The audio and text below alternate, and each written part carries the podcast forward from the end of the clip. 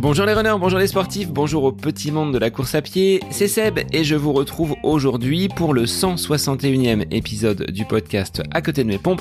Ce rendez-vous du vendredi, doublé de la capsule L'œil du coach le mardi, de quoi vous proposer un contenu riche avec des experts, des profils d'invités très variés, qu'il s'agisse de sportifs amateurs ou bien de sportifs confirmés, vous disposez d'un large panel pour répondre à vos interrogations, à vos besoins, même si je sais que certains d'entre vous ne ratent pas un seul épisode.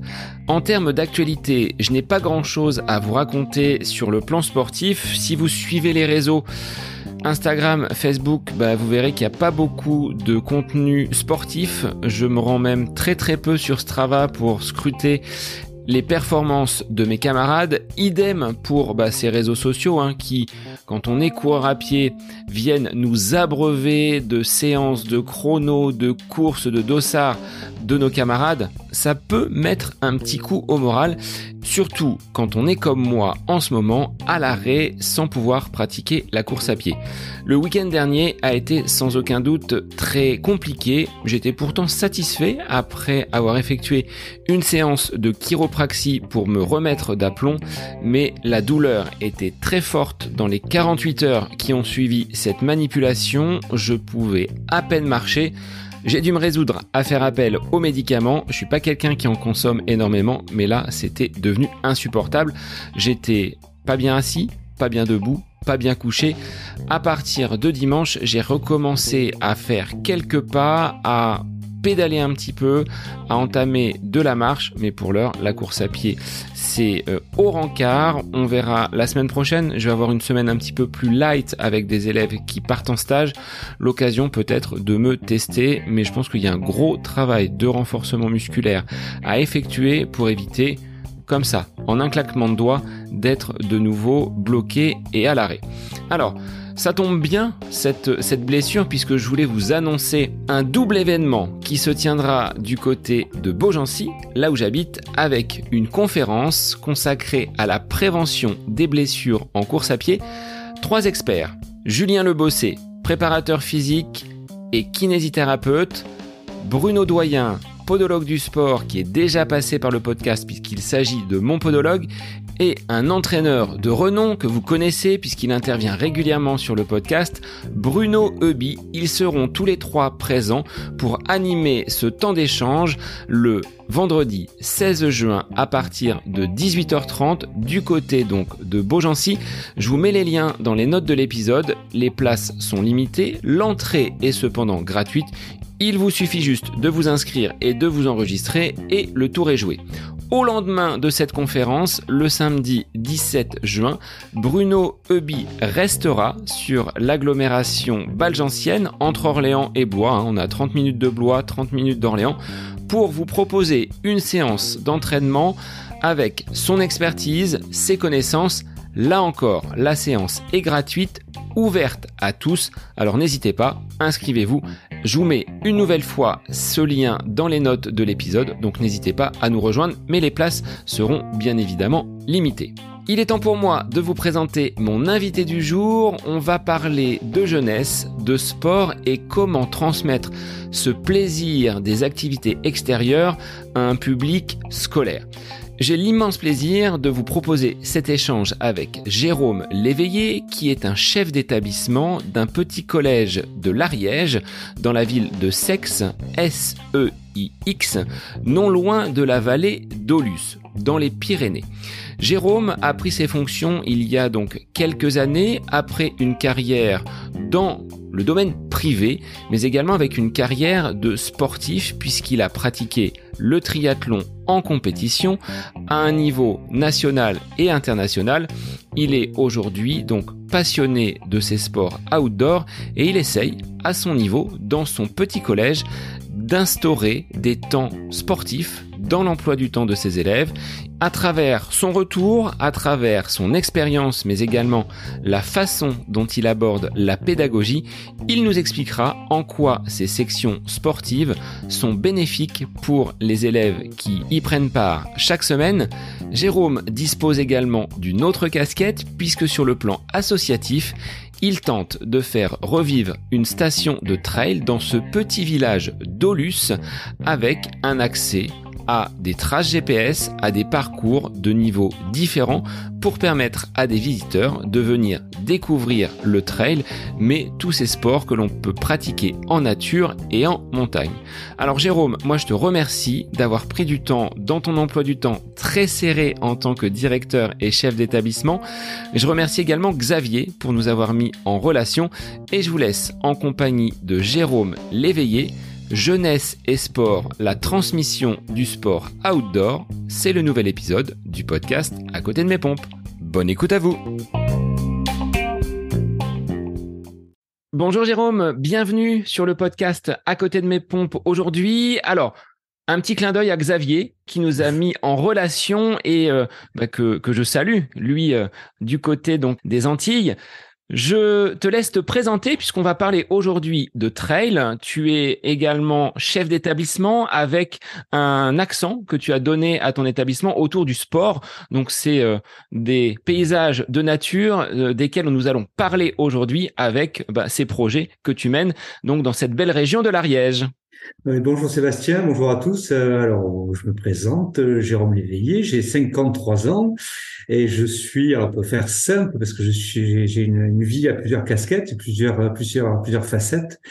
Euh, je suis un ancien athlète. Jusqu'en 2008, j'ai été triathlète, j'ai couru au niveau international sur le format Ironman, donc la, la, distance reine de, de, de l'Ironman, du triathlon.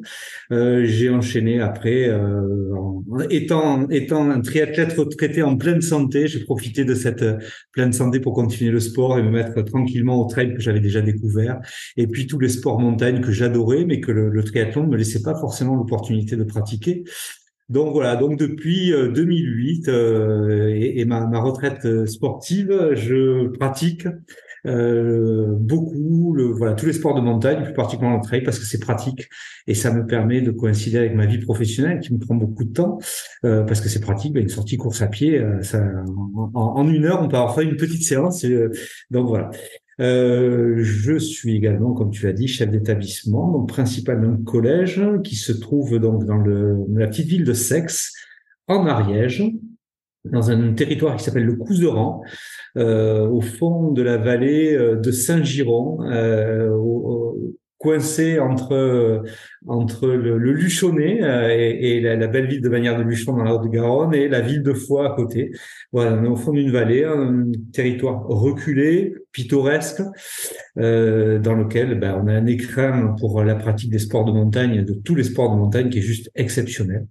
Euh, voilà, voilà un petit peu la présentation rapide. Je suis arrivé dans cet établissement il y a deux ans, euh, sachant que ben, je suis euh, installé aussi à titre personnel dans le village d'à côté, qui est Aulus-les-Bains, dont on reparlera.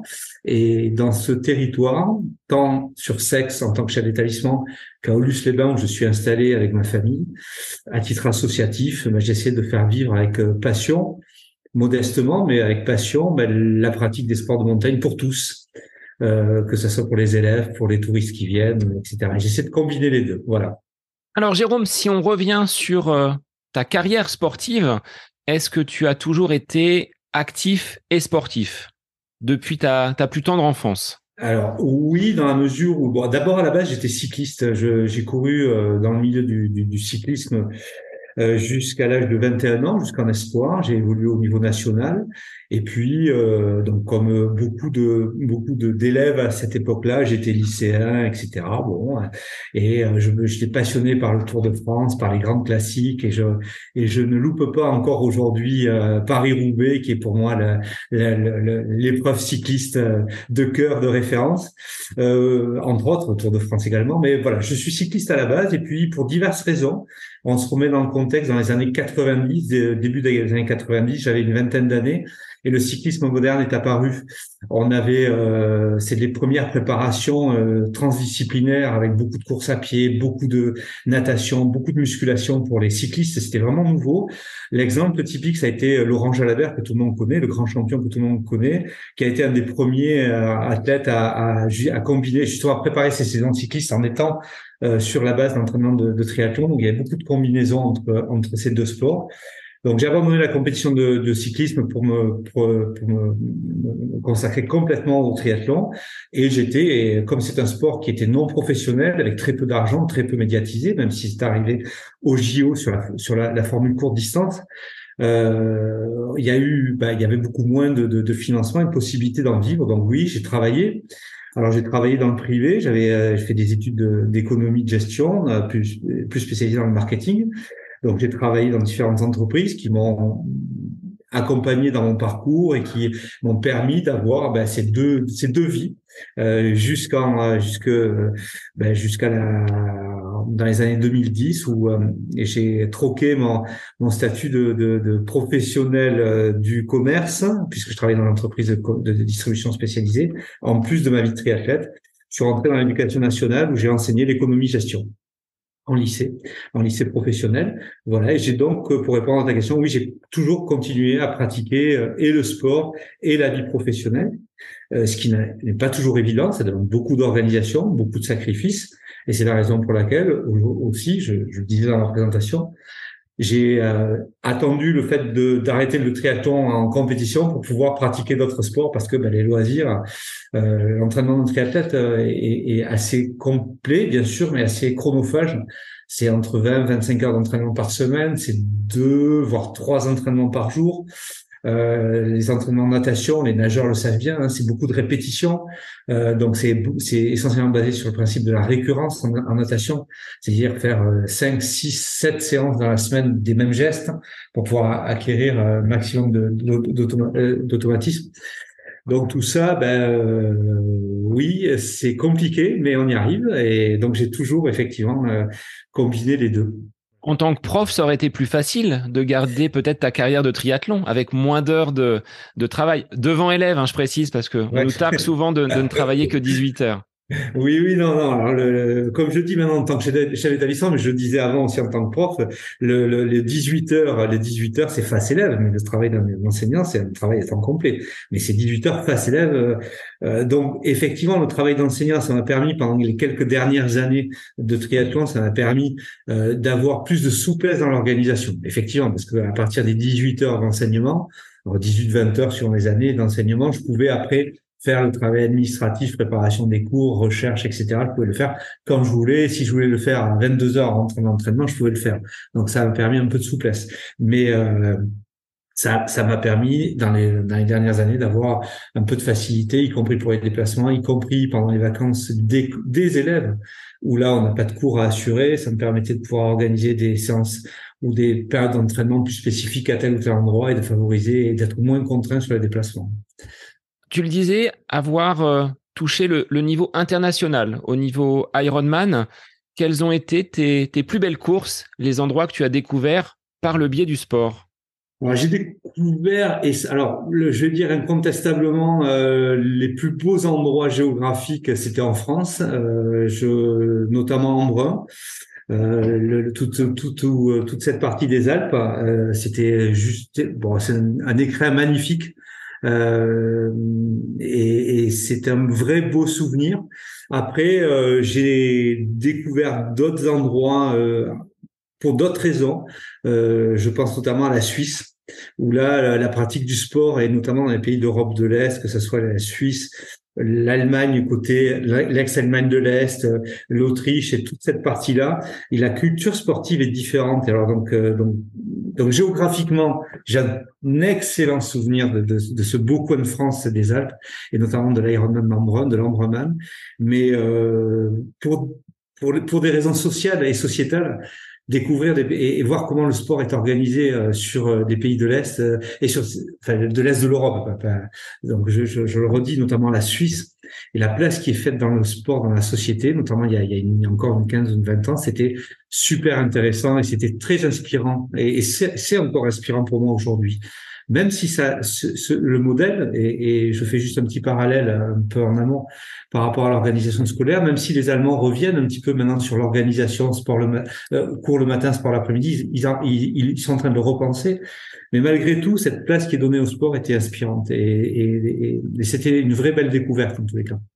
Et qu'est-ce qui a motivé bah, ton envie de stopper cette carrière euh, en triathlon? Ça doit pas être facile de dire bon bah là j'ai fait le tour, j'arrête la compétition et je m'oriente vers d'autres euh, sports que tu as déjà pratiqués, que tu connaissais, mais en lâchant complètement euh, cet esprit compétitif. Eh ben, tu, l'as dit dans ta dans ta question. En fait, c'est que alors d'abord j'étais un modeste euh, triathlète euh, sur le sur le plan international. Hein. J'ai pas brillé par mes victoires, mais j'ai euh, j'avais j'avais ma place sur le circuit euh, et j'avais le. Alors je vais revenir un petit peu en arrière. Quand j'étais ado, j'avais plusieurs rêves. Euh, des rêves d'enfant, euh, notamment, je rêvais, comme je l'ai dit tout à l'heure, je rêvais en cyclisme de Paris-Roubaix. Euh, à un moment, j'ai cru que j'allais y accéder et j'ai pas fait ce qu'il fallait. Donc, je n'y ai pas accédé. Je suis passé au triathlon et j'avais un autre rêve aussi. C'était quand j'étais gamin, parce que le triathlon m'a déjà quand j'étais quand j'étais ado. J'avais euh, un rêve, c'était de faire euh, le triathlon de Nice.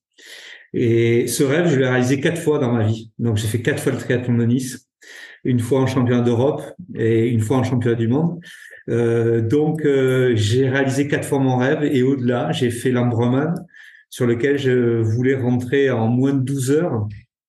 Euh, et, j'ai réussi mon objectif, ce qui me place une fois de plus, je le redis, parmi les anonymes sur les l'échiquier international, mais au milieu des meilleurs mondiaux, j'ai été voilà me positionner et ça a rempli euh, ma satisfaction. C'est-à-dire que j'ai jamais, euh, j'ai côtoyé des gens comme Laurent Jalabert, euh, puisqu'on avait le même âge, Frédéric Moncassin, euh, que que j'ai côtoyé un petit peu plus, et d'autres et d'autres athlètes qui sont devenus des très grands champions.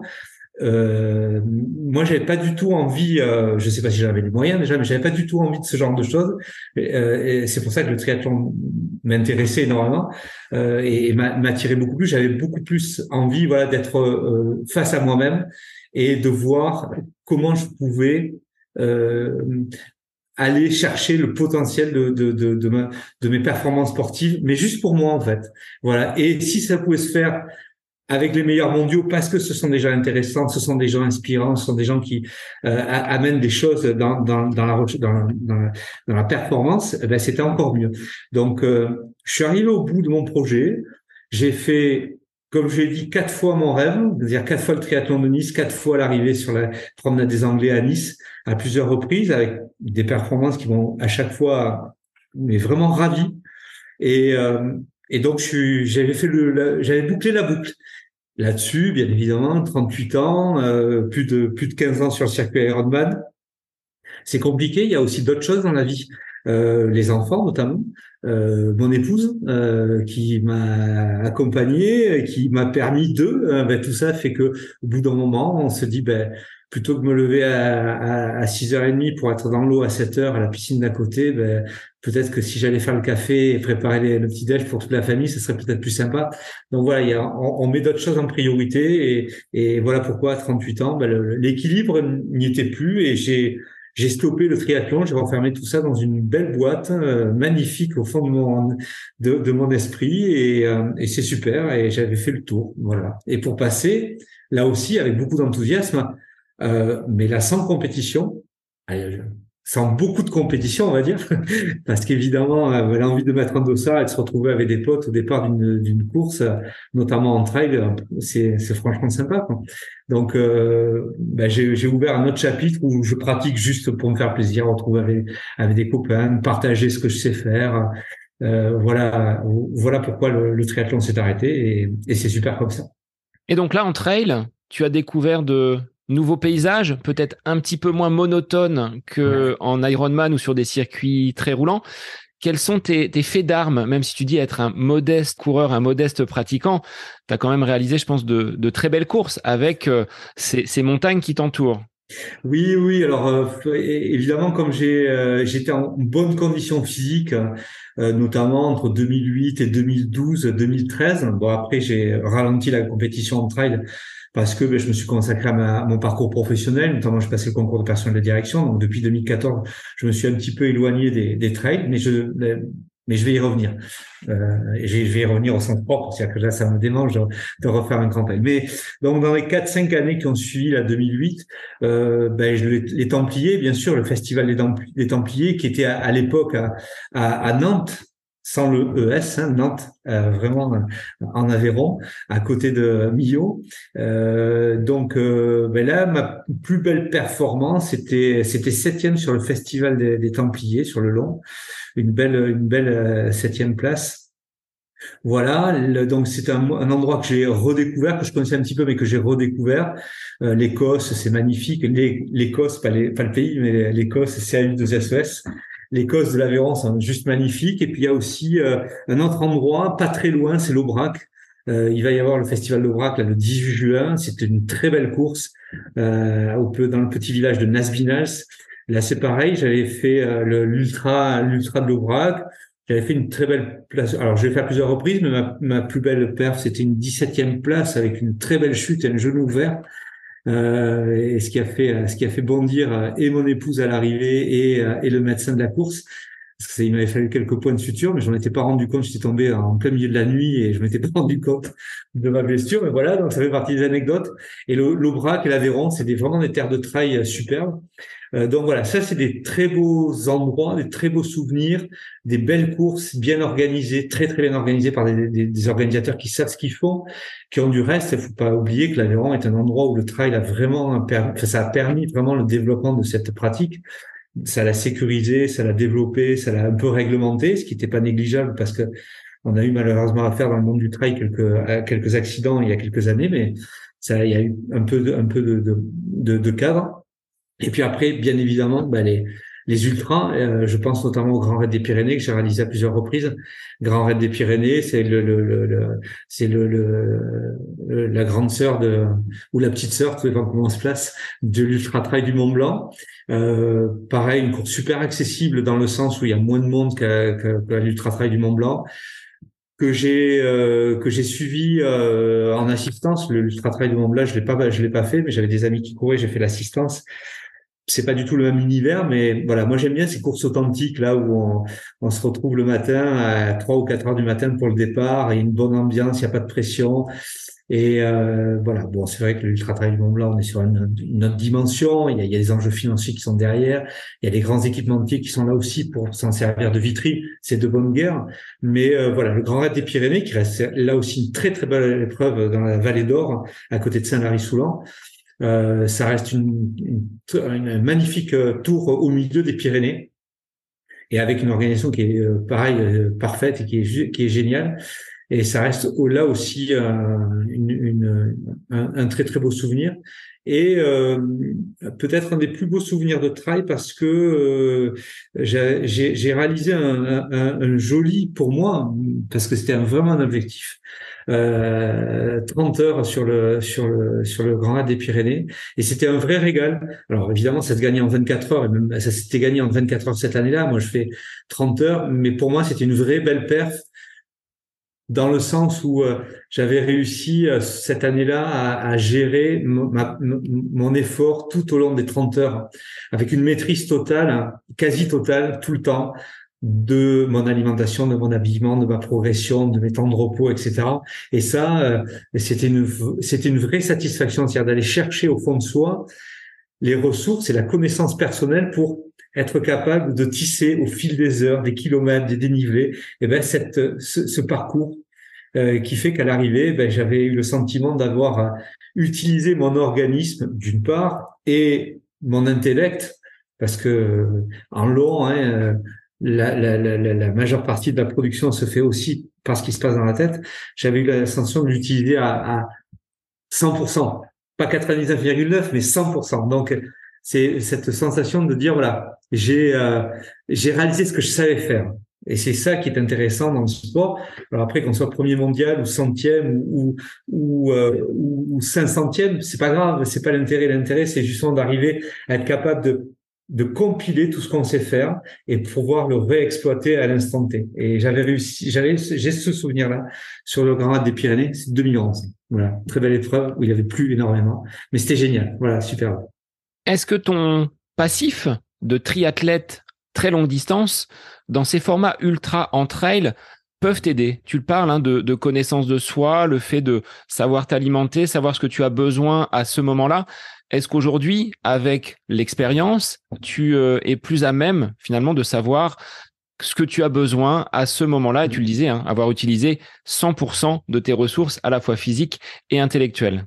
Oui, oui, indéniablement, indéniablement. C'est, euh, c'est le. De toute façon, il y a quelques années, je vais faire un retour en arrière et je vais reprendre dans les années euh, 80, tout début des années 80. J'étais un jeune coureur cycliste de 10 ans et euh, je me souviens des anciens qui disaient pour faire du vélo, il faut que rouler, que rouler, que rouler, que rouler.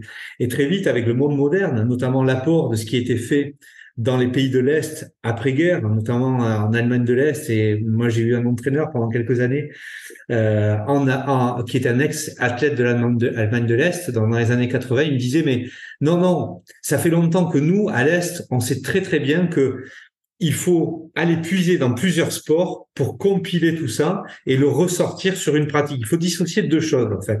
Il faut dissocier la préparation physique et le geste technique. Et la préparation physique, euh, même pour un cycliste, on peut se préparer physiquement. Et maintenant, les médecins l'ont confirmé, le, corps médical l'a confirmé. Et Xavier, qui nous écoute, doit le, va le, va le confirmer encore, encore plus que nous, hein, par sa qualité de, de, de kiné. Mais c'est que le, le, moteur, on peut, on peut le développer, le moteur pour, euh, de, l'organisme, on peut le développer en courant, en nageant, en faisant des pompes, en faisant des squats, en faisant euh, plein d'autres sports. Donc l'idée, c'est d'aller chercher une préparation physique la plus optimale possible par divers sports et le fait d'intégrer plusieurs sports dans une prépa, eh ben, ça permet eh ben, justement de, varier les plaisirs, de ne pas être monotone et de cumuler beaucoup plus d'expérience. Et après, il y a le geste technique. Et le geste technique, ben ça, il y a qu'en courant qu'on va apprendre à courir. Il y a qu'en faisant des descentes hyper importantes euh, il avec beaucoup de dénive, euh, avec beaucoup d'instabilité sur les sols, qu'on va apprendre la technique de la descente et pareil pour la montée. Donc oui, indéniablement, ce qui était fait dans les années 80 en cyclisme. On s'est rendu compte dans les années 90, quand euh, j'étais jeune euh, espoir euh, dans le cyclisme, on s'est rendu compte qu'il fallait aller vers la diversification. Et donc, quand je suis arrivé en trail, j'ai toujours gardé cet esprit ah bah, alors le, vélo de route, je l'ai remplacé par du VTT parce que j'en avais marre de faire du vélo de route entre guillemets. Euh, et, c'était pareil pour avoir d'autres d'autres plaisirs euh, de rouler sur un vélo, sur des chemins. La natation, j'ai continué à nager un petit peu, plus là en termes de récup. Donc cette connaissance-là euh, et cette expérience-là du multisport, du transdisciplinaire, on va dire plutôt du transdisciplinaire, m'a énormément appris sur ma condition physique. Je me suis présenté des fois à des trails sans avoir beaucoup beaucoup de kilomètres de course à pied, mais en ayant fait une activité physique qui me permet de dire, OK, aujourd'hui, je suis en condition, plusieurs moyens de le vérifier, hein, différents moyens, même un peu empiriques, pour juger un peu de sa condition physique. Je suis en bonne condition, j'ai bonnes sensations, je peux aller courir. Voilà. Donc oui, indéniablement, c'est euh, c'est l'expérience en tous les cas. Et, et si on regarde du reste, j'ai écouté il y a quelque temps dans un autre domaine euh, un athlète euh, qui a été un grand skieur et un grand pilote automobile, Luc Alphon pour pas le nommer. Euh, lui disait la même chose, y compris sur des sports où la condition physique est importante, mais où, il y a d'autres enjeux plus importants notamment au niveau technique, et, et, et, tous les athlètes disent la même chose. Donc oui, oui, c'est un, un, un apport indéniable, très clairement. Dans un autre domaine, Jérôme, sur le plan professionnel, tu avais sans doute, de par ton expérience dans le privé, beaucoup de, connaissances à apporter aux élèves. Mais finalement, aujourd'hui, bah, c'est en, en direction sur un poste à, responsabilité que, que tu t'épanouis. Ça n'a pas été trop dur de lâcher les élèves pour euh, passer du côté direction, parfois un petit peu sanction quand on arrive dans le bureau du directeur. C'est pas souvent pour de très très bonnes raisons. Personnellement, moi, j'ai pas voulu basculer, tu vois, sur le côté euh, direction et prise de, de responsabilité. Je suis accroché quand même à mes à mes classes. Alors, comment tu as cheminé, toi? Alors, euh, faut dire que jusqu'en 2000, euh, jusqu'en, jusque, euh, alors, je, je, vais le faire simple, mais clairement, je suis rentré dans l'éducation nationale euh, en, en quittant le monde du privé, dans lequel j'avais des postes à responsabilité. C'est-à-dire que je menais ma carrière de triathlète et en même temps, j'avais des postes à responsabilité puisque j'étais successivement directeur régional dans, dans, dans deux enseignes de distribution spécialisée. Donc, j'avais dit, je rentre dans l'éducation nationale parce que ben, je voudrais un peu poser les valises aussi. Et c'est vrai que le, le, le, le métier d'enseignant me permettait d'être un petit peu stable géographiquement pour pouvoir me redéployer pour, euh, pour, pour, pour l'organisation du sport. Et j'avais dit, de toute façon, je resterai une dizaine d'années devant les élèves et après, je reprendrai un poste à responsabilité. Donc, euh, c'est ce que j'ai fait. En 2012, j'ai commencé à préparer le concours. En 2013, j'ai pas pu le passer. Je l'ai passé en 2014 et je l'ai réussi. Donc, depuis euh, neuf ans, je suis personnel de direction. Mais effectivement, et je rebondis sur ce que tu disais, je ne pensais pas que euh, en, en, en, passant en tant que personnel de direction, le fait de m'adresser aux élèves me manquerait autant. Voilà. Donc effectivement, c'est un manque aujourd'hui que j'essaie de combler par diverses choses, hein, par diverses par, ma façon d'être en tant que principal. Je suis souvent, euh, je suis tous les jours à, la, à, l'accueil le matin des collégiens. Je suis souvent avec eux à la, dans la cour à la récréation.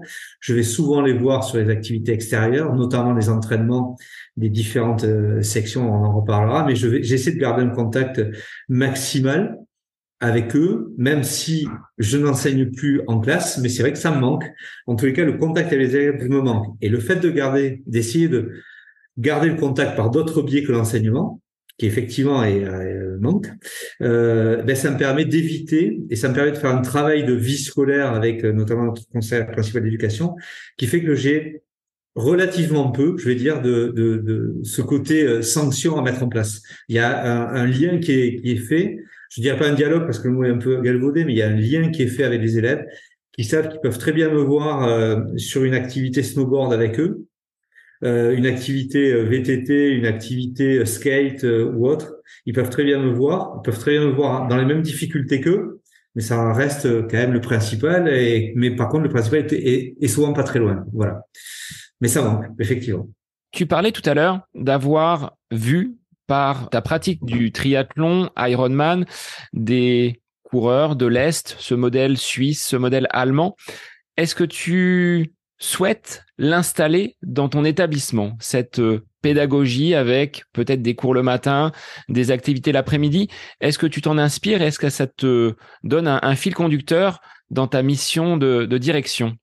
Alors oui, oui et non. Non dans le sens où loin de moi l'idée de dire le modèle euh, est-allemand des années 90, 2000, 2010, c'était euh, est-allemand et Europe de l'Est euh, était euh, génial et il faut le il faut le le, le, le dupliquer. Bah, d'abord toute chose toute chose n'est pas bonne à dupliquer, euh, mais je trouve certains aspects positifs à ces sociétés-là, dans lesquelles, notamment en Allemagne où j'ai souvent été, je trouve que la place du sport qu'ils mettent dans la société est intéressante. Elle m'intéresse. Et ça m'a amené à réfléchir en tant que pédagogue. Euh, je me suis dit, ben voilà, qu'est-ce qu'on est, qu'est-ce qu'on fait avec les élèves? On fait quoi? Euh, Nous, les élèves, par exemple en collège, 10 ans, 14 ans. C'est grosso modo la, tranche d'âge que nous avons des collégiens. De 10 ans à 14 ans, on va être un, acteur modeste dans l'ombre du parcours de vie d'un élève. Et, et, je le rappelle, un élève, moi je parle toujours d'élève, pas d'enfant. Parce qu'un enfant, c'est l'enfant de ses parents. Moi, c'est mes élèves. Et donc, il y a un individu, dire le petit Paul, euh, il a, eh ben, il a, il est élève quand il vient au collège. Il est le fils d'eux quand il est à la maison. Il est le petit-fils de ses grands-parents. Il est le grand frère de sa petite sœur. Et nous, on va œuvrer que sur une toute petite partie de son existence. Et je me suis dit, ben, comment faire pour que sur la partie de son existence où on va œuvrer, comment faire pour lui donner plein d'outils pour la suite, plein d'enthousiasme, et qu'on lui donne surtout confiance en lui pour qu'il ait envie d'aller eh ben, euh, chercher euh, là où il, est en difficulté, euh, résoudre les difficultés qu'il arrive, auxquelles il fait face, réussir des, des, des challenges et, et, acquérir des compétences, que ça soit dans le domaine scolaire ou autre. Donc pour ça, je trouve que le modèle du sport est aidant. Ce n'est pas la vérité à 100%, mais je trouve que c'est un, un, bon outil. Et dans ma pratique de pédagogue, quand j'étais prof, je me suis rendu compte que les élèves, quand on arrivait à les faire bouger, je prends tous les élèves, hein, quand on arrivait à les faire bouger avec un ballon, avec une raquette, avec euh, une paire de baskets, avec un vélo, quel que soit l'objet, peu importe l'objet, on arrive à les faire bouger. Et que dans le même temps, ces élèves, on arrive en même temps, et c'est une parenthèse que je fais, euh, à les faire s'émouvoir ou réagir ou avoir des émotions sur euh, un dessin, une peinture, un morceau de musique, trois accords de guitare. Quand on arrive à combiner les deux, je trouve que les, exos de maths et de, français sont dix fois plus faciles. Je m'explique.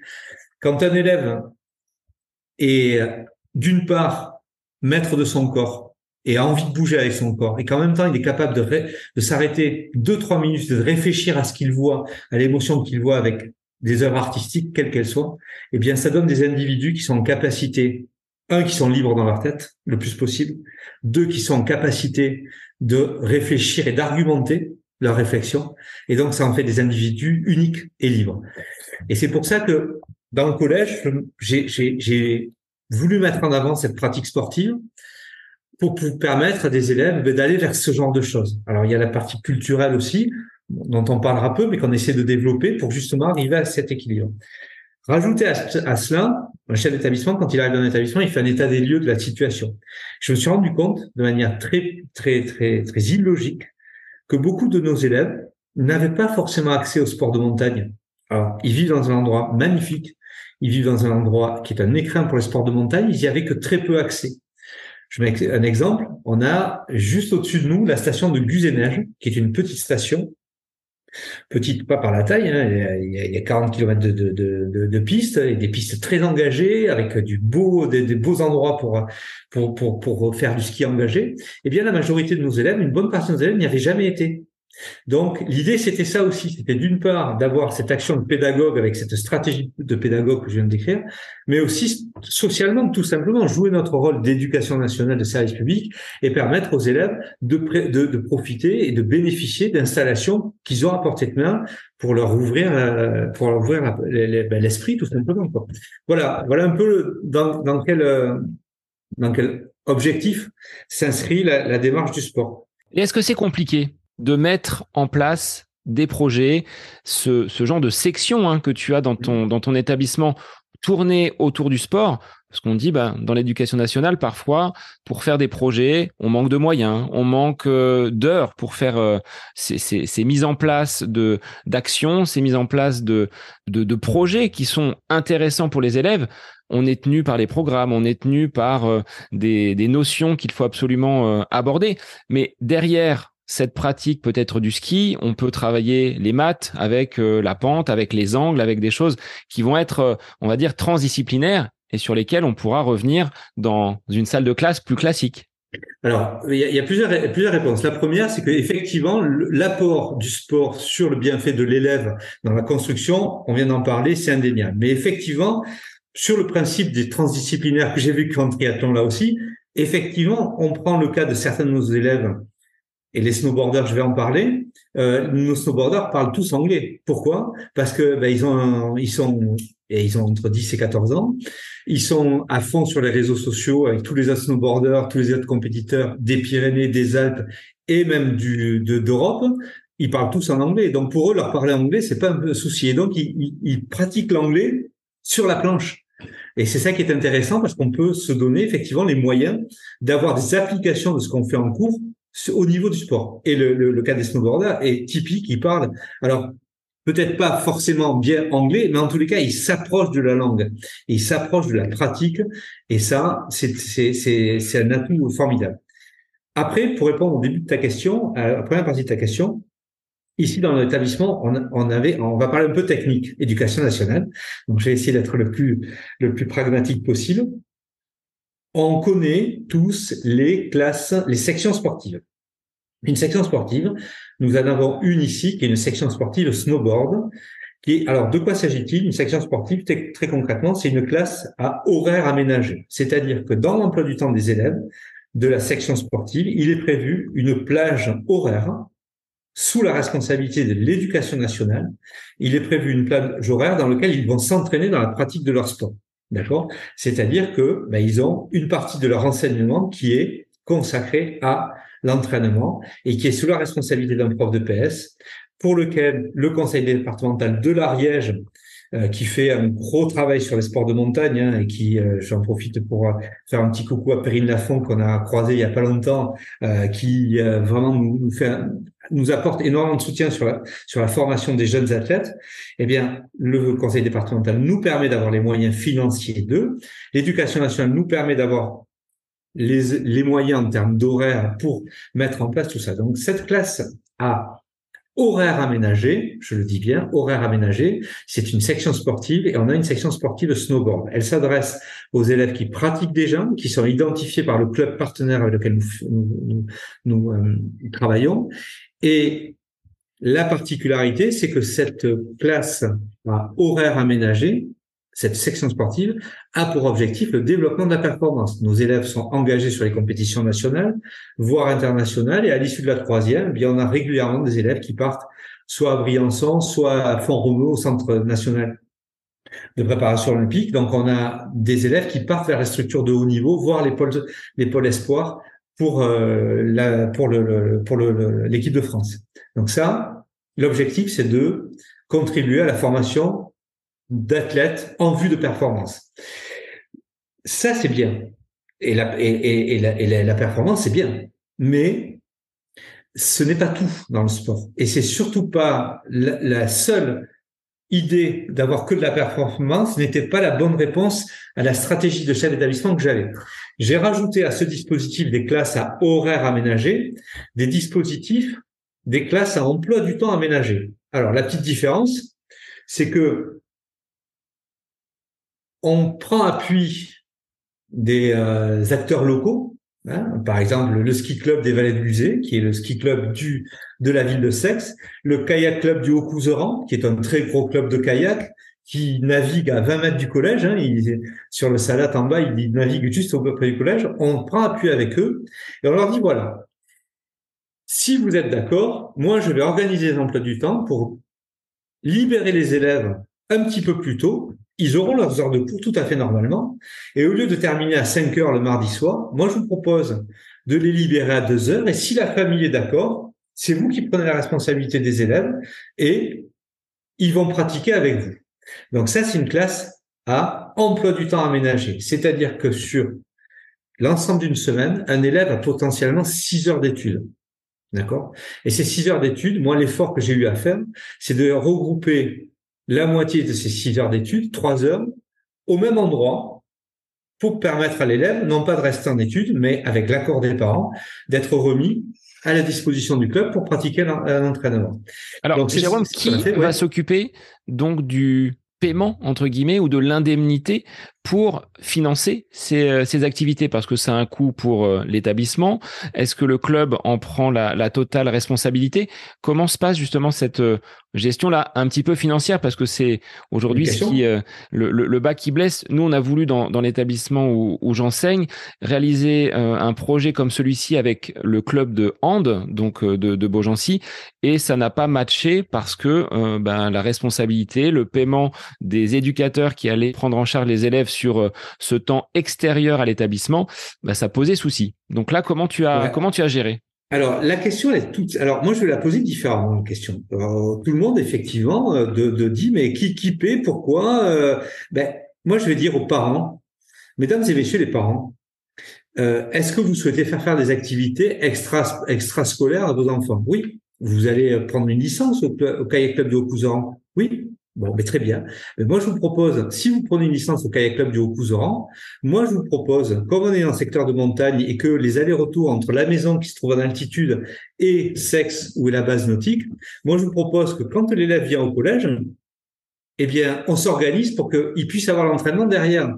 C'est-à-dire que c'est ni plus ni moins qu'une organisation la plus intelligente possible entre des parents qui auraient de toute façon et qui souhaitaient faire faire une activité dans un club avec une licence sous l'égide de la fédération entre un club et nous. C'est-à-dire l'idée, c'est d'organiser au mieux pour éviter les transports aux parents. Donc au final, beaucoup de parents ne le faisaient pas parce que le mercredi, par exemple, il fallait redescendre l'élève ou leur enfant à sexe pour aller à l'entraînement, pour revenir le chercher deux heures après. Avec ce système-là, eh bien, les parents, au lieu d'avoir leur enfant qui reste en études, ils peuvent pratiquer leur activité de licencié à un moment où on est le mieux organisé, ça évite les transports, les allers-retours.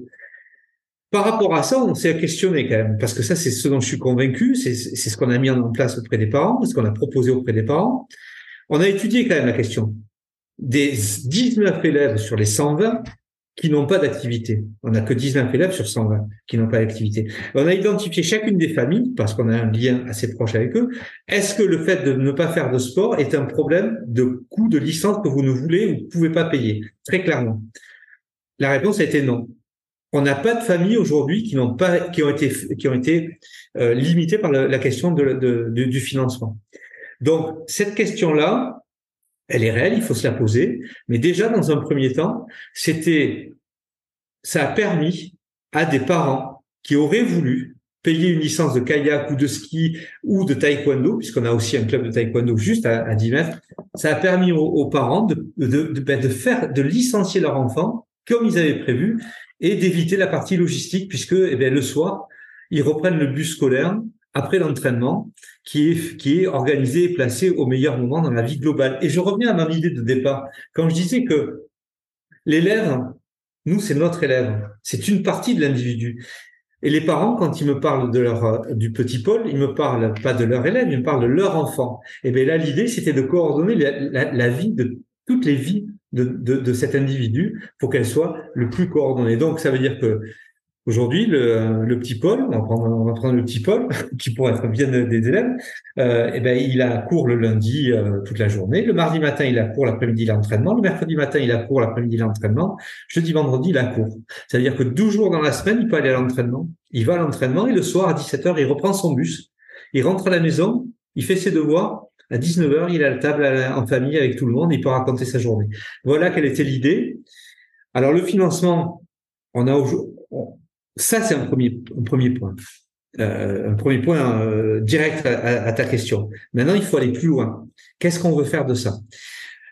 Ça, ça nous a permis de développer la pratique. On a, euh, on a 90%, 80% des élèves qui sont en, activité le mardi après-midi. Maintenant, il faut aller plus loin. Comment on peut faire? Ben, il y a Les clubs euh, ont, demandé des subventions avec leur fédération, ont essayé de trouver euh, des moyens pour, je prends le cas du, du, du club de kayak, le club des Hauts-Couserans, ils ont réussi à avoir des, des, des subventions pour nous aménager des vestiaires, du matériel, rien que pour nos élèves. Donc, ça a permis aussi au, au club de se développer. Ça a permis au club, notamment de kayak, d'embaucher un petit peu plus, parce qu'ils ont eu plus de licenciés, parce qu'il y avait des élèves qui ont pris des licences alors qu'ils n'avaient pas prévu de prendre des licences, parce que ça leur a été facilité en termes de logistique. Quid de l'avenir, je sais pas, mais en tous les cas, c'est aujourd'hui, c'est un bon moyen de coordonner la section sportive classe à horaire aménagé pour l'élite, très clairement, et la classe à emploi du temps aménagé pour les débutants. Et les deux se, se marient parfaitement et l'un nourrit l'autre. On peut imaginer aussi qu'un élève qui est en section sportive puisse, parce qu'il est blessé, repasser en classe à emploi du temps aménagé pendant quelques temps, le temps de se, de se refaire la santé. Donc, il y a une vraie synergie entre les deux. Et du reste, on espère euh, développer d'autres sections sportives. Là, pour l'instant, on a snowboard en section sportive. On espère amener le kayak et le ski vers, vers la section sportive pour avoir les deux dispositifs en même temps. Est-ce que c'est un vecteur de recrutement? Cette euh, pratique du sport, cette particularité de ton établissement. Est-ce que tu arrives à convaincre peut-être des élèves qui seraient tentés par un autre établissement de, de venir chez toi? Ou quand tu fais des, des portes ouvertes, euh, on est peut-être dans la période des portes ouvertes, mmh. est-ce que les gens viennent parce qu'ils savent qu'ils vont trouver cette pédagogie un petit peu différente de ce qu'on trouve dans un collège classique? Euh, alors absolument, et c'est même le, le, le, le, deuxième deuxième intérêt de ce de, ce dispositif, c'est qu'aujourd'hui on est en fond de vallée. Les, les, raisons démographiques font que euh, ben, il y a moins d'élèves en fond de vallée, il y a moins d'élèves dans notre établissement. Je le répète, on est un petit établissement, 120 élèves, et que euh, le fait d'avoir ce dispositif permet clairement d'avoir des élèves qu'on appelle hors secteur. Euh, on a des élèves qui sont hors secteur et qui souhaitent venir parce qu'il y a ce dispositif-là et qui peuvent marier, combiner de manière tout à fait confortable leur pratique sport, leur parcours sportif et leur parcours scolaire. Et je parle bien de parcours. Quel que soit l'endroit où va mener ce parcours, que ce soit dans des études, ou dans l'apprentissage d'un métier, ou dans le haut niveau, ou la pratique, peu importe. Les deux parcours peuvent se marier et c'est effectivement un, un, un, intérêt. On a des élèves qui viennent d'autres secteurs aujourd'hui, qui habitent pas très loin. Pour l'année prochaine, on a euh, déjà six demandes pour intégrer des classes de sixième, cinquième, quatrième, troisième. Donc oui, et on va même plus loin. Euh, on a avec Monsieur l'inspecteur d'académie, euh, donc est le, responsable des services, alors je dis pour les non initiés, le, le, responsable des, des, services de l'éducation nationale au sein du territoire, sous la responsabilité de Monsieur le recteur. Donc on, on a identifié une possibilité, et Madame Teki, la présidente du conseil départemental, et, nous suit dans cette idée-là. On est en train de travailler tous ensemble sur l'idée d'un hébergement, de manière à ce que, ben, allez, je vais le dire de manière un peu un peu prétentieuse, mais c'est pas grave, on soit un, un mini fond romeux. Et, et, et c'est l'ambition un peu folle que j'ai, mais soyons fous, euh, ça nous rendra, ça, ça, ça, nous, ça va nous donner des ailes, mais qu'au bout d'un moment, on ait un peu euh, cette, cette idée d'hébergement pour que les élèves puissent arriver, s'installer pour la semaine, et puis euh, bah, travailler tranquillement, ne pas avoir de transport, s'entraîner, et rentrer le week-end chez eux en ayant fait une semaine complète. Donc oui, oui, c'est un vecteur de recrutement, c'est une stratégie de recrutement très clairement affichée, et on va même plus loin puisqu'on est en train de travailler, et puis c'est d'actualité, puisque je le dis le 24 mai, dans 15 jours, on a une réunion avec, avec Madame la sous-préfète, Madame la présidente du conseil départemental, Monsieur l'inspecteur d'académie, Monsieur le président de la communauté des communes, pour justement euh, essayer de travailler et avancer, entre autres, sur cette idée d'hébergement en plus de cette de, de, de, de, cette couleur très sportive du collège. Euh, quand je dis soyons un mini euh, je le dis en souriant parce que j'y crois à peine, mais j'y crois quand même. Et, euh, et, et, et, et, soyons fous, quoi. Soyons fous. Mais ouais, ça serait très très bien qu'on puisse arriver vers ce, ce genre de structure.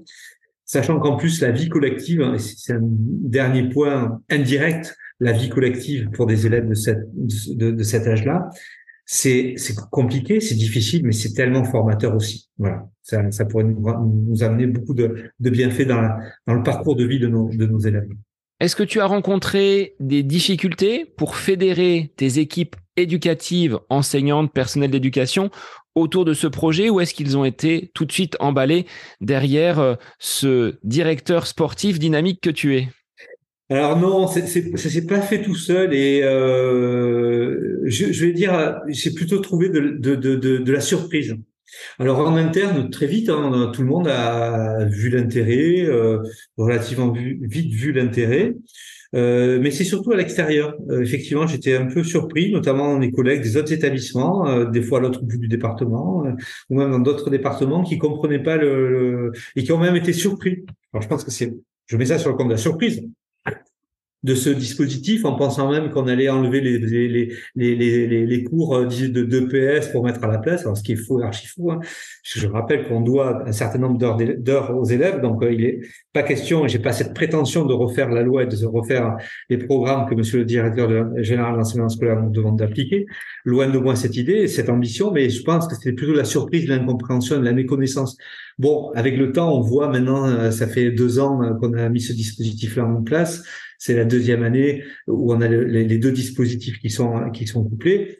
Euh, on se rend compte que les élèves sont friands, les, parents sont, sont, super demandeurs, les collectivités à côté, les, partenaires, le lien qui est fait euh, est, hyper positif et hyper euh, constructif. Donc, euh, ça va aller en s'améliorant, mais je pense que voilà, les gens ne connaissent pas, les certains collègues ne connaissaient pas et ont été un peu surpris. Voilà, mais bon, on, va, on, on, garde notre, on garde le moral, en tous les cas, donc euh, ça va le faire, pas de souci.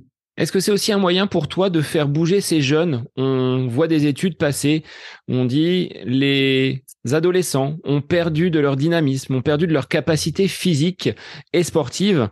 Est-ce que là, avec ton euh, expertise et ton regard d'athlète de, haut niveau, tu as pu justement leur apporter bah, cette connaissance par le sport, le fait de bouger, de se déplacer, de s'émouvoir, comme tu disais tout à l'heure? Est-ce que là, on vient pas contrarier un peu ces études alarmistes parfois? Oui, oui, oui, ah, mais, mais très clairement, euh, souvent, souvent je dis euh, de manière un peu simple et simpliste, euh, à partir du moment où l'élève il n'a pas l'écran devant les yeux, c'est super, on a déjà gagné. Donc euh, euh, on est dans la cour, on n'a pas l'écran, on est sur une planche de snow, on est sur une planche de skate, ou on marche au bord du Salat, c'est la, la, rivière sur laquelle on navigue en kayak pour regarder les truites. on bouge, on bouge, voilà. Et effectivement, alors après on peut bouger pour plusieurs raisons et par plusieurs moyens. Euh, et chacun doit y trouver son équilibre, hein, ça c'est clair. Euh, on n'est pas obligé euh, de faire un, un Ironman pour faire du sport. Hein. On peut très bien aller ramasser des papiers au bord du Salat ou sur un sentier de randonnée, on peut aller ramasser des papiers. C'est déjà d'une activité. Donc oui, moi je suis effectivement, implicitement, de manière, de manière très euh, lancinante, c'est un moyen de montrer aux élèves que la vie, elle se fait dehors, la vie, elle se fait en bougeant, la vie, elle peut se faire euh, aussi en salle, avec euh, des activités de, intérieures. On, on travaille avec le club de taekwondo qui est qui, qui a rejoint l'aventure et le club de taekwondo qui les arts martiaux c'est et, et, les sports de combat c'est un domaine que je connais pas du tout, mais c'est juste génial de les voir bouger euh, voilà, donc oui, oui, oui, et re-oui, et encore oui, bougeons, échangeons. Ça nous permettra aussi de travailler sur la capacité à comprendre la différence, la différence physique. Une fille, un garçon, un grand, un petit, un blond, un brun. On est tous différents et pourtant on est tous capables de. Prenons le cas du rugby. Le rugby est un exemple extraordinaire. Il peut y avoir des grands, des gros, des petits. Tout le monde a sa place sur un terrain de rugby. Et bien dans le sport, tout le monde a sa place sur le sport. Le tout, et je le redis, c'est de trouver son équilibre et ce pourquoi on veut faire du sport. On peut très bien faire du sport en faisant un petit footing. C'est génial. Et, on n'est pas obligé de faire la performance. je reviens à cette notion-là. Les deux, euh, et les deux sont compatibles. Et, pour moi, montrer à un élève que avoir une section sportive, les élèves sont évidemment un petit peu valorisés. Ils sont une section sportive, un statut un peu particulier. Ben là, maintenant, on a la section sportive, mais on a plein d'athlètes. On a des athlètes du quotidien, on a des athlètes aussi qui font ça parce que ça leur fait du bien d'aller faire du kayak, tout simplement. Ils en, ils en feront pas de compétition. Et c'est génial. Mais ils bougent. Et ça, c'est super important. Très, très important. Et c'est marrant parce que quand ils bougent, ils mangent beaucoup mieux à la cantine, beaucoup plus et parce qu'ils ont faim. Et en plus, ils sont sur les réseaux sociaux, mais pour dire beaucoup moins de bêtises. C'est-à-dire que euh, y a cette approche-là aussi qui est intéressante. Voilà. Donc oui, oui, bougeons, et ça les fait bouger, et ça c'est génial. Mais c'est vrai que cette éducation à la santé, par le mouvement, par la nutrition, hein, tu le disais au niveau de l'alimentation de, tes élèves, on ne l'apprend pas forcément. C'est pas dans les programmes. Là, c'est ça part d'une initiative. Ton initiative est celle engagée par tes équipes et les clubs qui euh, marchent main dans la main avec vous. Oui, oui, totalement. Du, reste, là, il y a Madame l'infirmière avec la, la, la, la conseillère principale d'éducation qui ont pour projet justement de faire un, travail euh, et avec le prof de SVT euh, sur la nutrition justement pour voir ben, quand je vais m'entraîner au kayak en plein hiver, parce que les élèves ils sont dans l'eau en plein hiver avec le matériel adapté bien sûr, mais on a une alimentation qui est un petit peu différente que quand on va faire un effort de course à pied et qui fait 30 degrés. Donc euh, ils vont faire un travail comme ça, ils vont travailler avec la, diététicienne aussi, et ça permet de faire rencontrer les gens, euh, les différents acteurs. Il y a beaucoup d'acteurs dans, dans, dans un établissement scolaire, et ça permet à tout le monde de se regrouper et on peut faire de la SVT en préparant des menus. Et on peut se faire, on, revient à cette idée hein, de, de transdisciplinarité qui est, qui est juste extraordinaire, oui, tout à fait. Et toi-même, tu montres l'exemple, parce que tu n'es pas le dernier à prendre le vélo, les chaussures, les skis ou monter dans le kayak. Oui, euh, et puis c'est souvent que, alors il faut pas, il faut pas trop le dire, mais c'est, je suis, j'arrive plus souvent en tenue de sport qu'en, costume cravate. Voilà, il faut effectivement. Alors je montre l'exemple.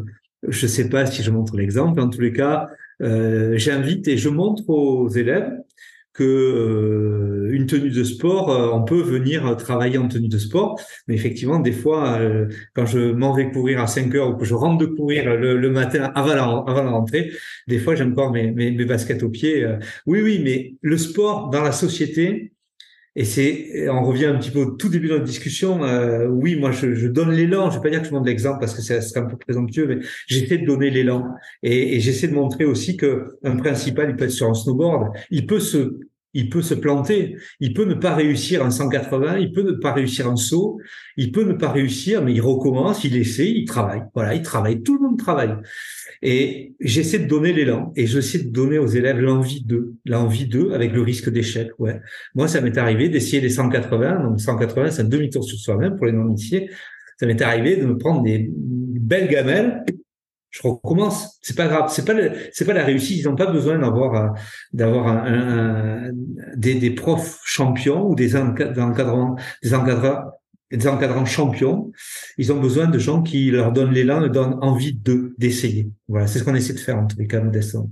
Et puis pour l'avoir vécu, moi, sur des sorties sportives, on a fait des, des séjours de 2-3 jours. On a, avec une classe de, de BTS, effectué la, la montée du Ventoux. Donc, on les avait préparés en amont. On les voit différemment évoluer que dans une salle de classe où c'est euh, très formel, très cadré. Mmh. On partage des choses et comme tu le dis, hein, que le directeur soit à côté des élèves, bah toi tu retrouves le lien que tu as peut-être perdu en prenant ces fonctions de direction. Exactement. Ah oui, tout à fait. Et puis justement, au contraire, au bout d'un moment, ils ont les élèves ont à cœur de montrer qu'ils essaient. C'est-à-dire que euh, on, on, a eu fait. Euh, alors des fois même, je, ne devrais pas le dire, mais bon, je, je, le dis quand même. Il y a, des fois, ça nous arrive un peu parce qu'on essaie de faire notre travail sérieusement, sans se prendre au sérieux. Donc des fois, entre adultes, on, on, on se fait des blagues entre nous. Euh, euh, notamment, j'ai souvenir l'année dernière quand on a fait la première sortie kayak, euh, on s'est fait des blagues, on s'est évidemment mis à l'eau, etc. Et les élèves, au bout d'un moment, c'est eux qui nous disent ah mais euh, euh, vous faites des andouilles, monsieur, vous faites l'andouille, monsieur. Bah oui. Donc il y a il, y a un rôle qui est différent et ça c'est énorme, c'est énormissime parce que il, se, il, se, se retrouve en responsabilité et, euh, et, et ils se rendent compte que en fait on, on, on, est comme tout le monde, tout le monde est tout le monde est unique, mais on a tous les mêmes aspirations. Donc euh, effectivement ça crée un lien social qui est vraiment qui est très fort. On n'est pas copains, loin de là, on ne sera jamais, on est là pour les encadrer, on est là pour les mener sur leur parcours euh, scolaire et sportif, mais on, est, on peut être proche d'eux. Voilà. Et, c'est le difficile équilibre quand on est devant des élèves de, de garder une distance tout en maintenant une proximité. C'est un difficile équilibre et le sport le permet énormément. Alors Jérôme, tu as dans ton emploi du temps où il doit pas y avoir beaucoup de créneaux de libre, il n'y a pas beaucoup d'heures de permanence dans l'emploi du temps du, du directeur tu arrives quand même à mener d'autres projets associatifs pour faire de cette petite ville, petit village d'Olus, une station de trail. Alors, dis-moi en plus parce que ça, ça, ça m'interroge. Alors, effectivement, donc toujours dans cette idée hein, d'engagement, que ce soit à titre personnel ou à titre associatif, euh, dans le petit village d'Olus, il y a eu, il y a très longtemps, alors si on, c'est les plus anciens, hein, pas, ancien que ça quand même, il y a une dizaine d'années, euh, il y a eu une, montée en puissance des stations de trail. Euh, donc la ville d'Olus avait euh, candidaté, avait ouvert une station de trail qui était un partenariat avec une grande marque, avec une marque française d'équipement, Red Light et Vertical pour pas les, les citer. Euh, et euh, voilà, cette station de trail avait ouvert.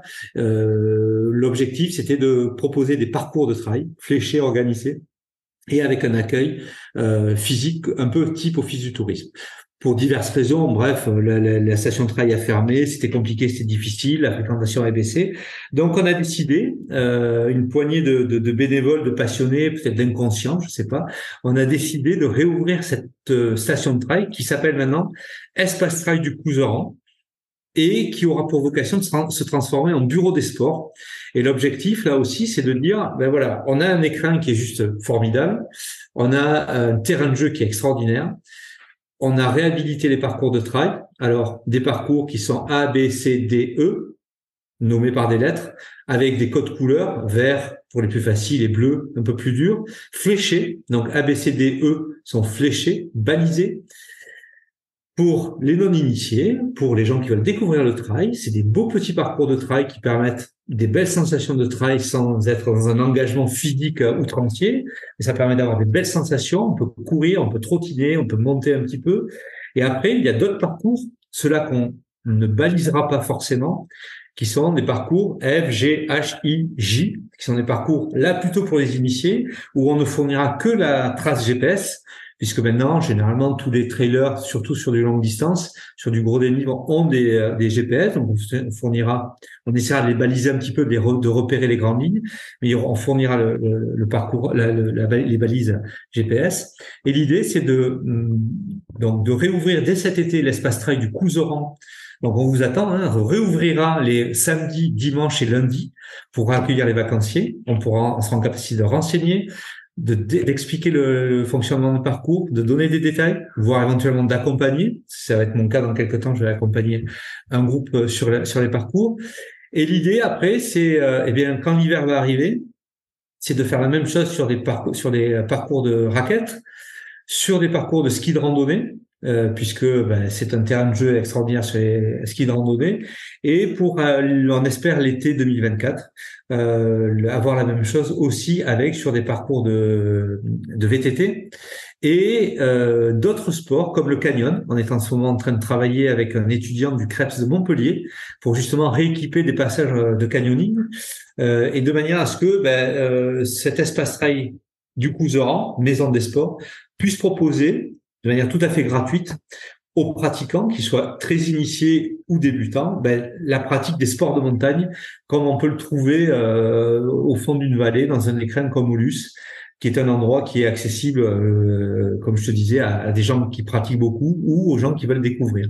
Voilà, donc l'idée, c'est aussi et, je pense que tu l'as peut-être deviné, c'est de faire le lien avec le collège, c'est-à-dire d'arriver, c'est deux vallées, la, la, petite ville de Sex où il y a le collège et euh, le, petit village d'Olus, d'arriver à les marier, entre guillemets, sportivement, pour que les élèves puissent venir s'entraîner à l'espace trail du Couseran quand on aura développé l'option trail, et qu'on puisse utiliser ces infrastructures et que l'argent public que l'on dépense eh bien, il puisse servir, il, puisse, il, puisse, il puisse être optimisé un maximum. Donc voilà l'idée.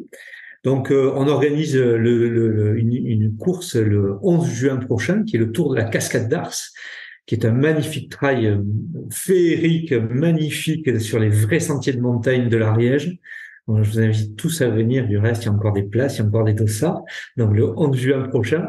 Et derrière ça, bon, on l'annoncera sur le, site. On a d'autres projets un peu, ambitieux et très trail typiques qui vont venir se greffer euh, sur cette course euh, et euh, dont on communiquera au sein de l'espace trail au bureau des sports de d'Olus Cousoran. Ouais, tout à fait. Comment tu perçois, Jérôme, cet engouement pour la, la pratique du trail et du sport outdoor dans notre société actuelle? Ben moi, je dirais que déjà, il y a, il y a un sentiment de liberté. Il y a un sentiment de liberté, c'est-à-dire que c'est simple, c'est relativement simple à mettre en place. Je pense que les gens ont envie de, ont envie de liberté. Ils peuvent le retrouver grâce au trail. Euh, il y a l'effet Covid. Je pense que le Covid et la crise sanitaire a eu un impact très très fort sur notre société. Alors nous, on l'a vu très clairement au niveau des élèves, hein. mais je pense que les gens ont besoin de se retrouver, de bouger, de sortir. Donc on peut trouver son bonheur dans, une salle, il n'y a pas de souci, mais on peut aussi, grâce au trail, et c'est ce que je perçois, cette possibilité d'avoir très relativement vite des sensations, des belles sensations, des bonnes sensations corporelles et intellectuelles à travers une course à pied, même de 30 minutes, même de 40 minutes, dans un univers qui est euh, ben, qui est sauvage encore. Et le trail permet ça. J'ai souvenir, pour revenir à ta question, j'ai fait un passage par la, capitale euh, et notamment par les Hauts-de-Seine, la, très proche banlieue parisienne, euh, où j'ai eu l'occasion de courir l'éco-trail de Paris. Euh, qui est un trail très rigolo en fait. Hein. Genre, on n'est pas dans le, pur trail montagne, mais quelque part, quand on voit l'engouement des éco-trails et, quand on voit là, depuis maintenant plus de dix ans l'engouement le, le, qu'il y a sur des éco-trails ou des trails urbains, on se dit ben voilà, les gens ont envie de courir et plus forcément en regardant un chrono sur un 10 km ou un semi-marathon, mais ils ont envie de courir aux sensations. Donc je pense que c'est une, moi je je j'explique ça par cette nécessité-là. J'explique ça par la simplicité. Cependant, j'invite les trailers, débutants ou confirmés, je me permets de leur rappeler que le trail est un sport de montagne, quand on le pratique en montagne et qu'il est nécessaire de prendre cette précaution en termes de sécurité. Et plus particulièrement quand vous venez chez nous en Ariège quand vous allez en montagne, n'oubliez pas de prendre des éléments, des, éléments de sécurité, des vestes, euh, de quoi manger, de quoi boire, parce que ça reste un sport de montagne, ça reste un sport engagé et dangereux. Voilà, j'en profite juste une parenthèse de, de, de, de précaution. Alors, de ton côté, comment tu pratiques? Est-ce que tu étais plutôt euh, pratiquant solo sur euh, cette épreuve du, triathlon et maintenant du trail, comment tu euh, comment tu fonctionnes? Est-ce que tu as besoin de te retrouver euh, dans ces endroits donc magnifiques hein, de l'Ariège que tu que tu mets en avant aujourd'hui dans cet épisode, ou est-ce que tu es plutôt en groupe avec une bande de copains? Comment tu pratiques ton ton sport? Ah bah, pour le pour le pour le pour le triathlon c'est très très simple hein. j'étais dans une équipe encadrée structurée euh, donc voilà, là le, le, choix était, était, était vite fait, et puis là l'encadrement le, était était euh, normé. Euh, bon après quand je suis arrivé au trail, ben, c'était une bande de copains. Là là je suis sorti des, des puisque dans le triathlon c'était un entraîneur pour sa pied, un entraîneur natation, un coach, c'était un service médical. Après, dans le trail, euh, ben, c'est la bande de copains. Et, euh, et maintenant encore, euh, ben, c'est la bande de copains, d'où l'espace trail. C'est une des motivations que j'ai sur l'espace trail du Couseran, c'est de créer une communauté. Alors, une communauté qui a un avantage, c'est qu'on est tous habillés en trailer. Et il y a des gens de divers horizons. Et là, il n'y a plus de codes sociaux, si ce n'est le code du trail. C'est-à-dire qu'on se tutoie facilement on est relativement proche mais respectueux et c'est ça cette notion elle fait du bien aussi je trouve de se retrouver avec des gens euh, ben, de tout univers de tout métier euh, avec euh, des pratiques diverses et variées. Il y a des gens qui sont très expérimentés d'autres qui ont moins.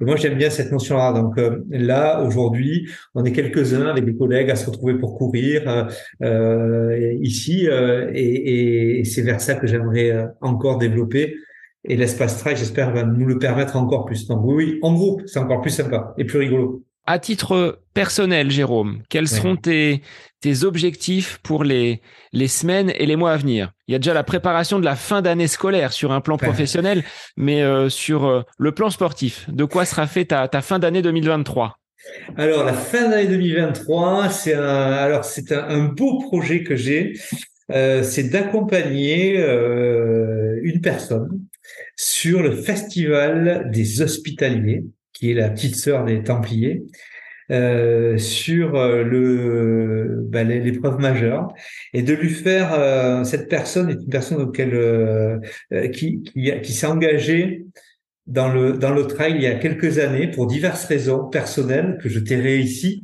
mais je lui fais un petit coucou elle va se, elle va se reconnaître. Et c'est pour elle c'était inconcevable d'imaginer qu'un jour elle puisse être euh, traileuse longue licence. Et donc, euh, on travaille depuis plusieurs semaines, depuis plusieurs mois, on travaille ensemble sur ben, cet objectif qui sera les hospitaliers au mois d'octobre et de lui faire découvrir et de lui faire arriver au bout des 70 kilomètres des hospitaliers. Donc, c'est un enjeu, euh, ben voilà, on parlait tout à l'heure, un enjeu de copains, et de copines d'amener quelqu'un et de tenir la main au sens figuré à quelqu'un pour lui faire découvrir ce monde merveilleux de l'ultra. Euh, alors qu'elle pensait pas y arriver elle pensait pas qu'elle en serait elle, elle, ferait partie de ce monde là je lui ai dit qu'elle en ferait partie qu'elle en avait tout à fait les compétences. Et euh, voilà quel est mon projet et quel est mon objectif. Et puis après euh, je pense que 2024 il va être temps quand même de revenir sur de sur de l'ultra euh, ça me démange, ça me pique euh, vraiment les gens. J'attends que Xavier euh, rentre aussi des Antilles. faut qu'on puisse se, réengager ou s'engager sur un long ensemble. Mais et j'ai notamment, j'aimerais bien les découvrir parce que je l'ai pas fait encore sur 2024. J'aimerais bien les découvrir quelques courses en Andorre. Euh, où il y a des belles, des belles, des beaux paysages à découvrir. Voilà. Donc 2023, accompagner une personne sur un superbe exploit sportif sur les hospitaliers 2024 renoué avec le, le trail, l'ultra, euh, plutôt sur, euh, sur l'Andorre. Alors, avant de conclure cet épisode, j'ai une traditionnelle question, Jérôme. Un instant à côté de tes pompes, ce serait quoi pour toi? C'est-à-dire en dehors de toute activité sportive. C'est pas un moment où le directeur va complètement péter les plombs. On est là sur euh, un temps off, un temps personnel. Qu'est-ce que tu aimes faire quand tu n'es pas en train d'être derrière ton bureau ou d'être en train de pratiquer le sport? Euh, m'occuper de mon chien. alors, je, je m'occupais de mon chien parce que un. juste en trois mots, j'explique ce que ça veut dire. Euh, c'est, je consacre du temps en attendant d'être à la retraite dans quelques années. Euh, je consacre du temps pour une cause que qui me touche beaucoup. Euh, je suis euh, l'heureux euh, compagnon d'un et toute la famille et nous sommes les heureux compagnons d'un lévrier espagnol qui euh, vivent des moments tragiques en, en, en, Espagne. On les recueille et on leur fait vivre des jours heureux. Ce sont des chiens qui sont martyrisés, torturés en, en Espagne. Et donc, on consacre du temps et de l'énergie à, à, notre compagnon. Donc, euh, euh, voilà, il y en a plein dans la famille. Ma fille en a un aussi. Et, voilà, en dehors de tout ça, ce qui me ressource, eh ben, c'est de m'occuper de, de, ce beau lévrier qui n'a rien demandé à personne et qui est heureux de, de, de couler des jours heureux, de lévrier tranquillement mais euh, comme le sport, même pour lui, est jamais très loin, euh, quand je suis pas en train de faire du sport, je vais courir avec lui. Voilà. Merci Jérôme pour euh, bah, ton témoignage, ton parcours à la fois sportif, mais qui se retrouve aujourd'hui dans ton domaine professionnel en tant que chef d'établissement, donc dans ce petit collège de l'Ariège, qui va euh, être peut-être submergé de demandes maintenant qu'on a fait la promotion de cette section euh, sportive, pas que pour la performance, hein, on l'a bien dit, c'est important donc aux élèves qui peuvent peut-être nous écouter de pratiquer le sport avec bah, du plaisir, de l'envie et des émotions. Je te laisse le, mot de la fin. Ben, merci à toi Sébastien, merci pour euh, pour ce temps d'échange. C'est vrai que je prends pas le temps beaucoup de d'échanger, de, de, d'expliquer ce que je fais. Donc tu m'as permis de le faire, je te remercie. Je t'attends en Ariège. Euh, écoute, avec grand plaisir, viens découvrir euh, les, les, les, montagnes ariégeoises, viens les redécouvrir. Et puis euh, voilà, je, je vous invite tous modestement, humblement, à pratiquer le trail, à bouger, quelle qu'en soit la raison, quelle qu'en soit votre motivation. Et n'oubliez pas, si vous partez en montagne, de, les éléments de sécurité. Voilà, pratiquez et pratiquez de manière sécure. Et, bon trail à tous. Eh bien, encore merci à toi, Jérôme. Et pour les auditeurs, bah, je vous retrouve la semaine prochaine pour un nouvel épisode du podcast À côté de mes pompes. Bonne semaine à vous.